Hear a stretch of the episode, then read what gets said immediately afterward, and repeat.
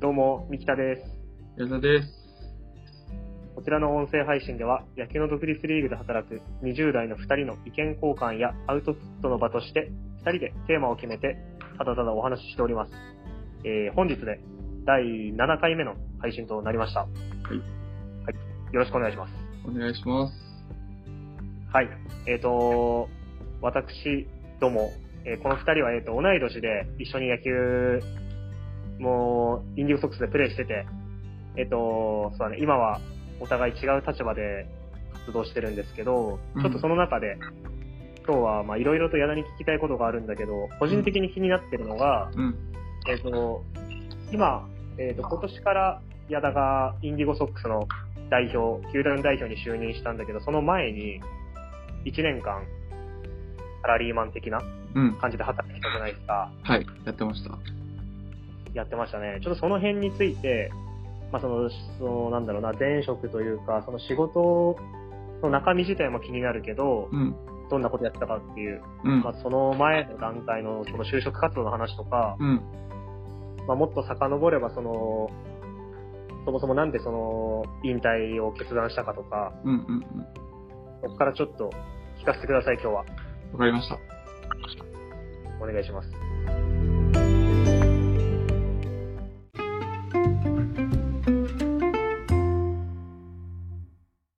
ことで、えっ、と、どっから行こう？じゃあ、うん、えっ、と、矢田が私より1年早く、えっ、と、野球選手、現役の選手を引退したんだけど、うん。まあその、引退についてだね。引引退を決断した。まあそこだけでも長くなっちゃうかもしれないけど。そうだね。引退、でももともと、あの、うん20、えーっと、25歳か。25歳で引退しようっていうのは決めてたのね。プロ野球選手にならなければ25歳で引退するっていう決めてて。っていうのは、うん、社会人2年目の時かな。1年間やって、で、今年プロになれなかったら、まあ、いつまでチャレンジできるのかなっていうのを考えたりしてて、うん。やっぱりさ、ドラフトとか見てればさ、大体どのぐらい、野手でどのぐらいの年齢が限界かみたいなのわかるじゃん。そうだね。本当にたまにさ、26歳とかの人が、25歳、26歳の人がかかってするけど、まあそれもかなり少ないし、っていうのを考えると、うんう、ん、25歳が限界かなって思ってて、そこまでやりきろうっていう気持ちでいたっていう。うん確かにね、ドラフト見渡しても、12球団見渡して大体1年間に1人いるかいないかくらいだよね、その25歳くらいの野手って。うん。いないことはそれより上になるとね、うん。26、7になると本当にもう、ピッチャーでも稀だよ、うん稀だからね。うん。野手だとなおのこと。そ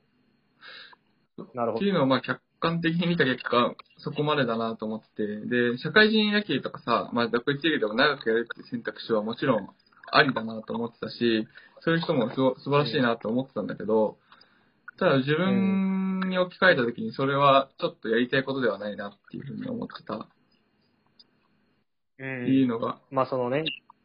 野球以外のところもっていう話だよね。多分なんかいろんな人、野球やってたからこそなんだけど、まあいろんな人に会えたし、大学でもまあいろんな友達がいてさ、みんながこう、社会のためにいろんな形で働いてるのを見て、まあ自分も、まあ野球だけ、あの、うん、野球以外にも、ちょっとやりたいことがあるなって感じたっていうのが、うん、まあ決断して決めてというか、そういうふうに25歳までって決めた、決めたはそういうところかな。まあ確かにね、もう、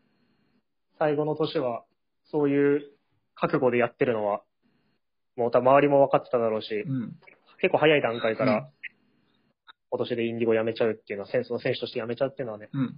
みんな知ってたからね。そうだね。じゃあ、でもなんか、あるね。なんかさ、ちょっとさ、生地ちょっと注目されてたからさ、なんかどう、今後どう思ってんのみたいな話の時にさ、まうんあ、話すじゃん。いや、今年でちょっとやめようと思ってますみたいな。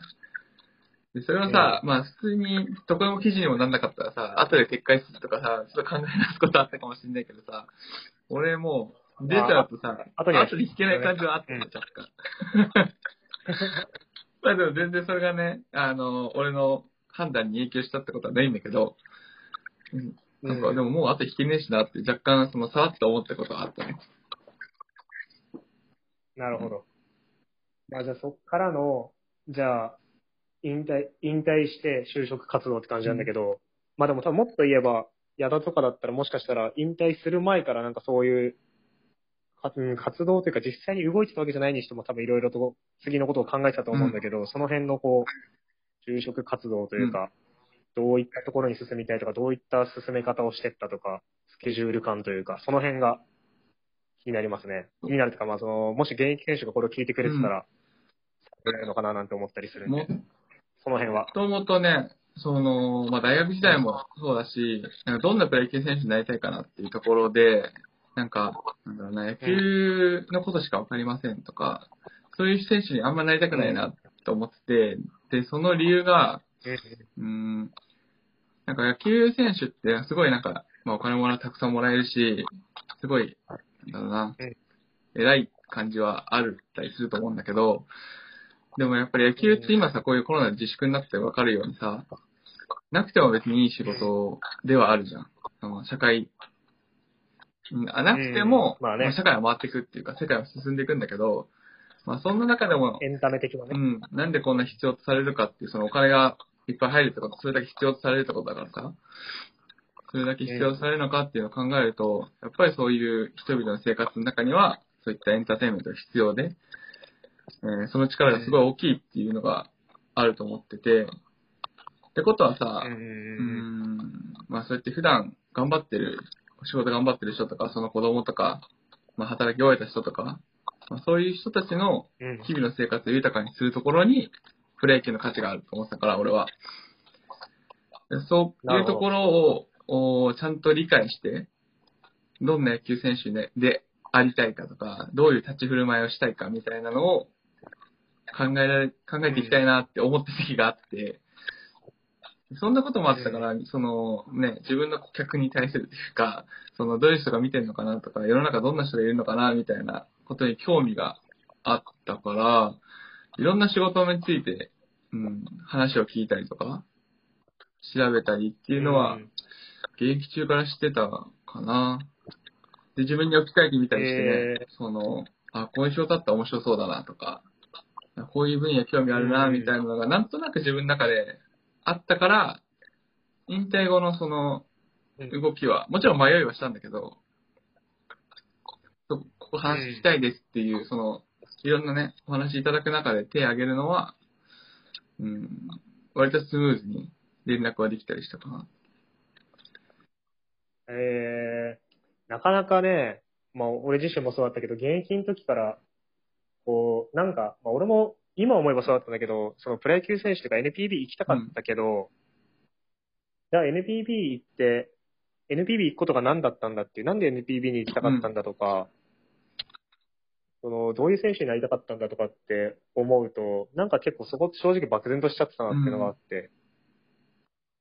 だからこそ引退した後のその就職活動でも、果たして自分は何をしたいんだとか、そこでこうね、ちょっと俺じ、俺は結構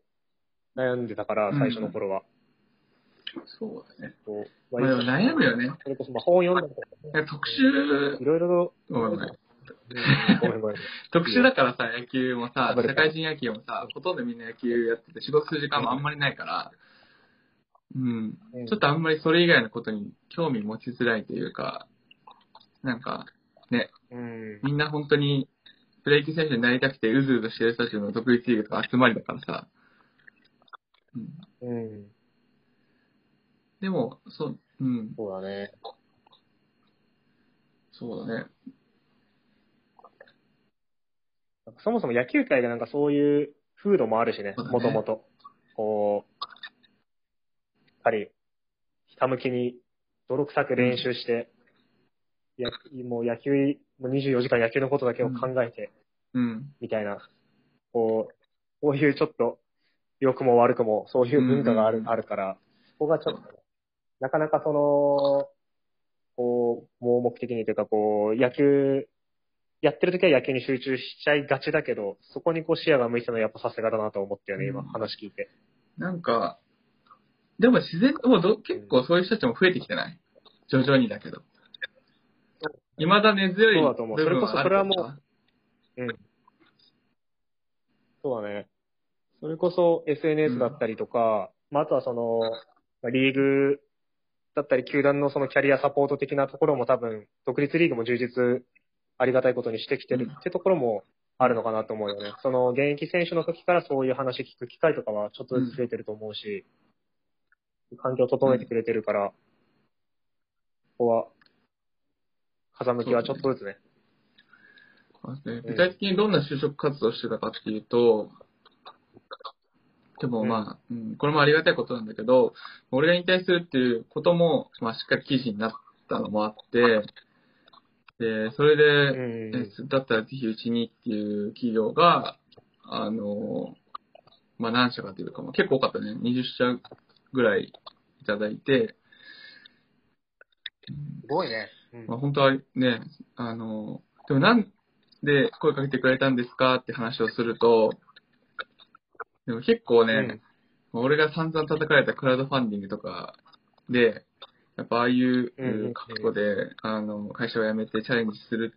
そうやりたいも決めた目標に対してチャレンジする姿勢とかっていう風に言ってくれる企業が結構多かった感じはしたね。うん。うーんうん逆にね。逆にっていうか、うん。そこを、なかなか、まあ、たね、だいぶ叩かれてたからねあの時はね。でも、その時は俺、うん。やたのことそんな知らなかったけど、知らなかったけど、うん。遠い存在で、そういうもの叩かれてるのかなと思ってたけど、まあまあうんその辺の話もね。まだあんま浸透してない時期であったね、クラウドファンディングとかが。うんうん確かにね。でもあるし、あとね、でも、その、いやクラウドファンディングやってる時も感じたけど、あの、叩いてる人はいるけど、それ以上に応援してくれてる人がいるんだなって。で、実際お金もかなりさ、あの、集まったし、えーそうやってね、就職活動の時もそういう声をね、わざわざ俺に連絡、人づてで俺の連絡先聞いて、こう、ね、ぜひっていうふうに言ってくれる人たちもいたし、うんなんか、うんよく叩かれて炎上した時にありがちだけど、もう本当少ない人がいて、それより多くの応援してくれてる人がいるんだなっていうのは、もう今も常に思うようにしてるかな。うん。確かにね。まあ、その、その、うん。数十社うん。来た中で、えっ、と、うん。まあ、一つに絞る、絞らなきゃいけない中で、そこの最後の決め手というか、こう、絞っていった工程というかうん、その辺を、ぜひぜひ。最初ね、うーん、結構メーカーとかもいただいていいなと思ったりとか、あと、まあ、広告系か。広告系の会社にも声かけていただいて、そこもすごい魅力的だったんだけど、うーん、でも、まあ、最終的に IT の系の会社に入ったのね。なんだけど、そこを、うん、うん。自分で、まあ、いずれ起業したいなってその時は思っていて、で、その時に分野は、うん。その、まあ、IT の分野でやりたいなっていうのがあったから、うん、まずそういう会社に行きたいなっていうのと、あと結構まあ、うん、中途でもあったし、うん大きい会社に行きすぎると、そこからまあ成長するのに、うん、若干時間かかるなっていう気もしたので、ほどほどに小さいうん。会社で、ちょっと今すぐ一緒にやろうって結構強く声かけてくれる会社に行って、そうで、そこの、まあ仕事の内容にもすごい興味があったから、そこで、うんそこに飛び込んでったっていう感じかな。まあね、確かに、その、全然大企業を否定する気は全然ないけど、やっぱりその、新卒採用の人たちが、もう3年目、4年目とかになってるってことじゃん、うん俺らが入るタイミングって。そこでもう出遅れ感はあるし、その差を埋めようとしてもやっぱり、うんね、中途採用だとこう、最初から求められてるものもある程度はうん。あるだろうし、こうなるとやっぱ。こうね、結構俺もそれでうん悩んだというか、俺も結構最後、その、大きい大、いわゆる大企業って言われるところと迷った。で、うん。大企業選んでもよかったなとも、今でも思ってる。やっぱりそういうさ、1個目のね、うん、野球終わった後、まあ、新卒のみたいな感じでもあるじゃん。その時にやっぱ大企業の名前をこうん。う口にすると安心する人はやっぱまだ一定数いて、で、こういう会社で働いてましたっていうところの知名度がちょっと低いと、それななんかちょっと不安になられる人も一定数いるなってまだ。それでもまあ最終的にはさ、その個人の力だから関係ないと思いつつも、若干そういうところはあるなっていう気もしてるんで、まあその、まあ新卒カード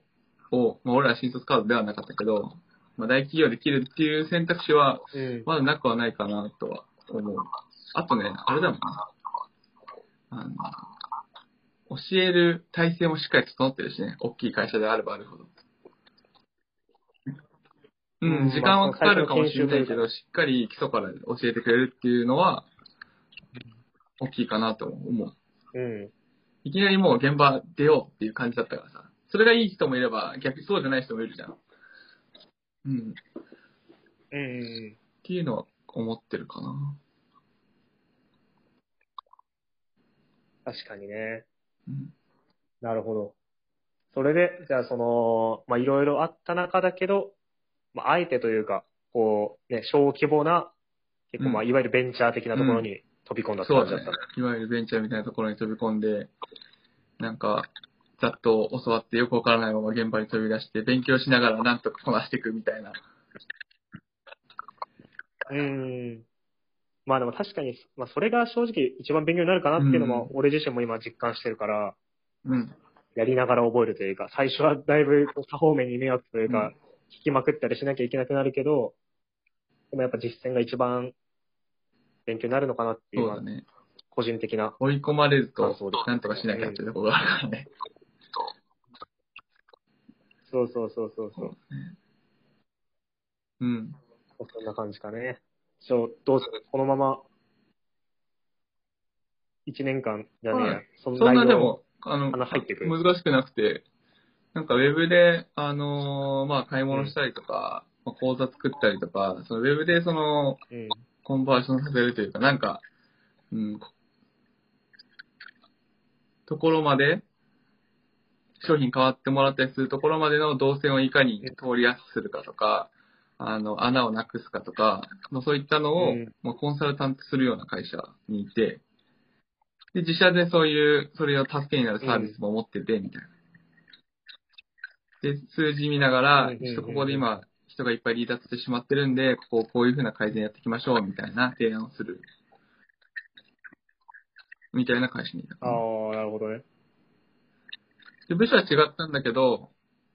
俺でもあれだ SNS の、SNS 広告とかもやってたりとか、もう俺もこう営業もやってたから広告売ったりとか、うん。あとまあね、うん。なんかフィンテックっていうけど、そういう金融系に特化したサービスとかも作ってたりしたかな。うん。それ、でもあれだよね、本当に今後も特に需要が高まっていきそうな感じの領域ではあるよね。そのウェブうんマーケティング、SNS マーケティングそう。だね。そういうところもあるし、あとはちょっとなんかアプリと関わりたかったなっていうのはあるけど、うん。でも結構すごい非常に面白い分野で、とっても、とってもじゃないけど1年で学び切ることは無理だったけど、うん。まあ、あとはどういうね、仕事ってどういうふうに進めていくのかとかさ、会社の組織図みたいなのも小さいからこそさ、見えてくるじゃん。うん。うん。あ部長ってこういう仕事してんだとか、あの、ね、その上のね、役員はこういうことやってんだみたいなのが割と見えやすい位置にいたから、そういうのはとても。勉強になったかな。なるほどね。それこそ、今、インディゴソックスとして結構その、YouTube だったり、SNS だったり、いろいろ力入れてると思うから、それは当然その、去年の経験は生きてるのかなって思うけど、その辺はいや、知大いに知識を使ってっていうよりは、大枠でこういうことやってったらいいんだろうなっていうのは、ちょっとなんていうの理解してるから、細かい知識の部分とか、どうそれを実現させるかって部分は、今、そのビジネスチームのメンバーにプロの方がいらっしゃるんで、えー、その人に力を借りながらっていう感じかな。で、僕が向かいたい方向で、こういうチャンネルにしたいなっていうのが、まあそのビジネスチームのその YouTube の担当者との、まあ、すり合わせができてるから、ちょっと方向性出たらこっちじゃないかなとか、こうしてほしいみたいな話をしながら進めてってるっていう感じです。いいね。その辺もちょっと、そうそう聞いていきたいところではありますが。うん。もしもしですかね。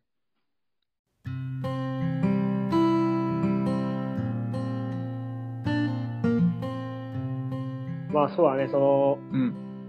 やっぱ現役の時から、こう、まあ俺自身の反省でもあるけど、こう、どんなプロ野球選手になりたいかとか、そのプロ野球選手にどんな価値を与えたいかみたいなところを多分考えられるようになればまた、その独立リーグの選手の時とかももっと行動だったり、ね、プラスになるのかなと思うから、そこは、こそう。とても勉強に、なりましたね。なんだろうな。うん。うんいろんな人は、いろんなプロ野球選手もいるけどさ、なんかそういうの理解してさ、出たら、なんか行動とかも一つ一つ変わってくるかなと思ってて、うん。で、そういう選手が増えたらう、ん。人に与えられる感動とかも、ちょっとなんか変わってくる、質が変わってくるんじゃないかなとも思ったりして、せっかくね、うーん、まあ俺は慶応だったけど、そういう、なんだろうな、こういうので世界を変えたいんだっていう、まあ起業家のやつとか、まあ普通に会社に入っていくやつとか、すごい多かった。俺がけあの周りでそういうの触れる機会が多かったから、たまたま。なんか俺もそんな感じで野球で、うん。あの、変えていきたいって思ったっていうのがあって、うん。なんかね、うん。なんか野球界ってちょっと特殊なのか、まあ、職業柄なのかさ、ちょっとなんだろうな、プレッシャーあんまり感じない人とかさ、いるじゃん、たまに。あの、とか、うん。すごい、その人たちがさ、すごい場面で何も考えずにパーンって打ったりするみたいなのはあるけどさ、なんか俺はそういうタイプじゃなくて、ちゃんとプレッシャーしっかり感じてしまうタイプだったりとか、うん、したから、まあそんな俺だからこそさ、そういう、なんだろうな、一般的な感覚というか、うん、なんかどんな悩みがみんなあってみたいなのがわかるなって思ったから、まあだからこその選手になりたいなっていうのはあったね。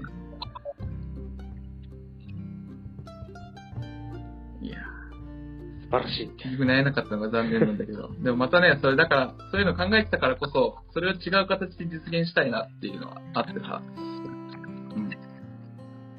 その、野うん獣、うんうん、事業はピボットしたけど、理念は変わってないみたいな。ミッション、ビジョンは変わってないっていうのはあって、野球じゃない形で、まあそういう日々のね、うん。いろんな人の生活を豊かにしていきたいっていうような部分があるね。できればエンターテインメントの世界でやりたいなっていうのが今の目標ではあるかな。野球をプレイする側ではなくなったけど。う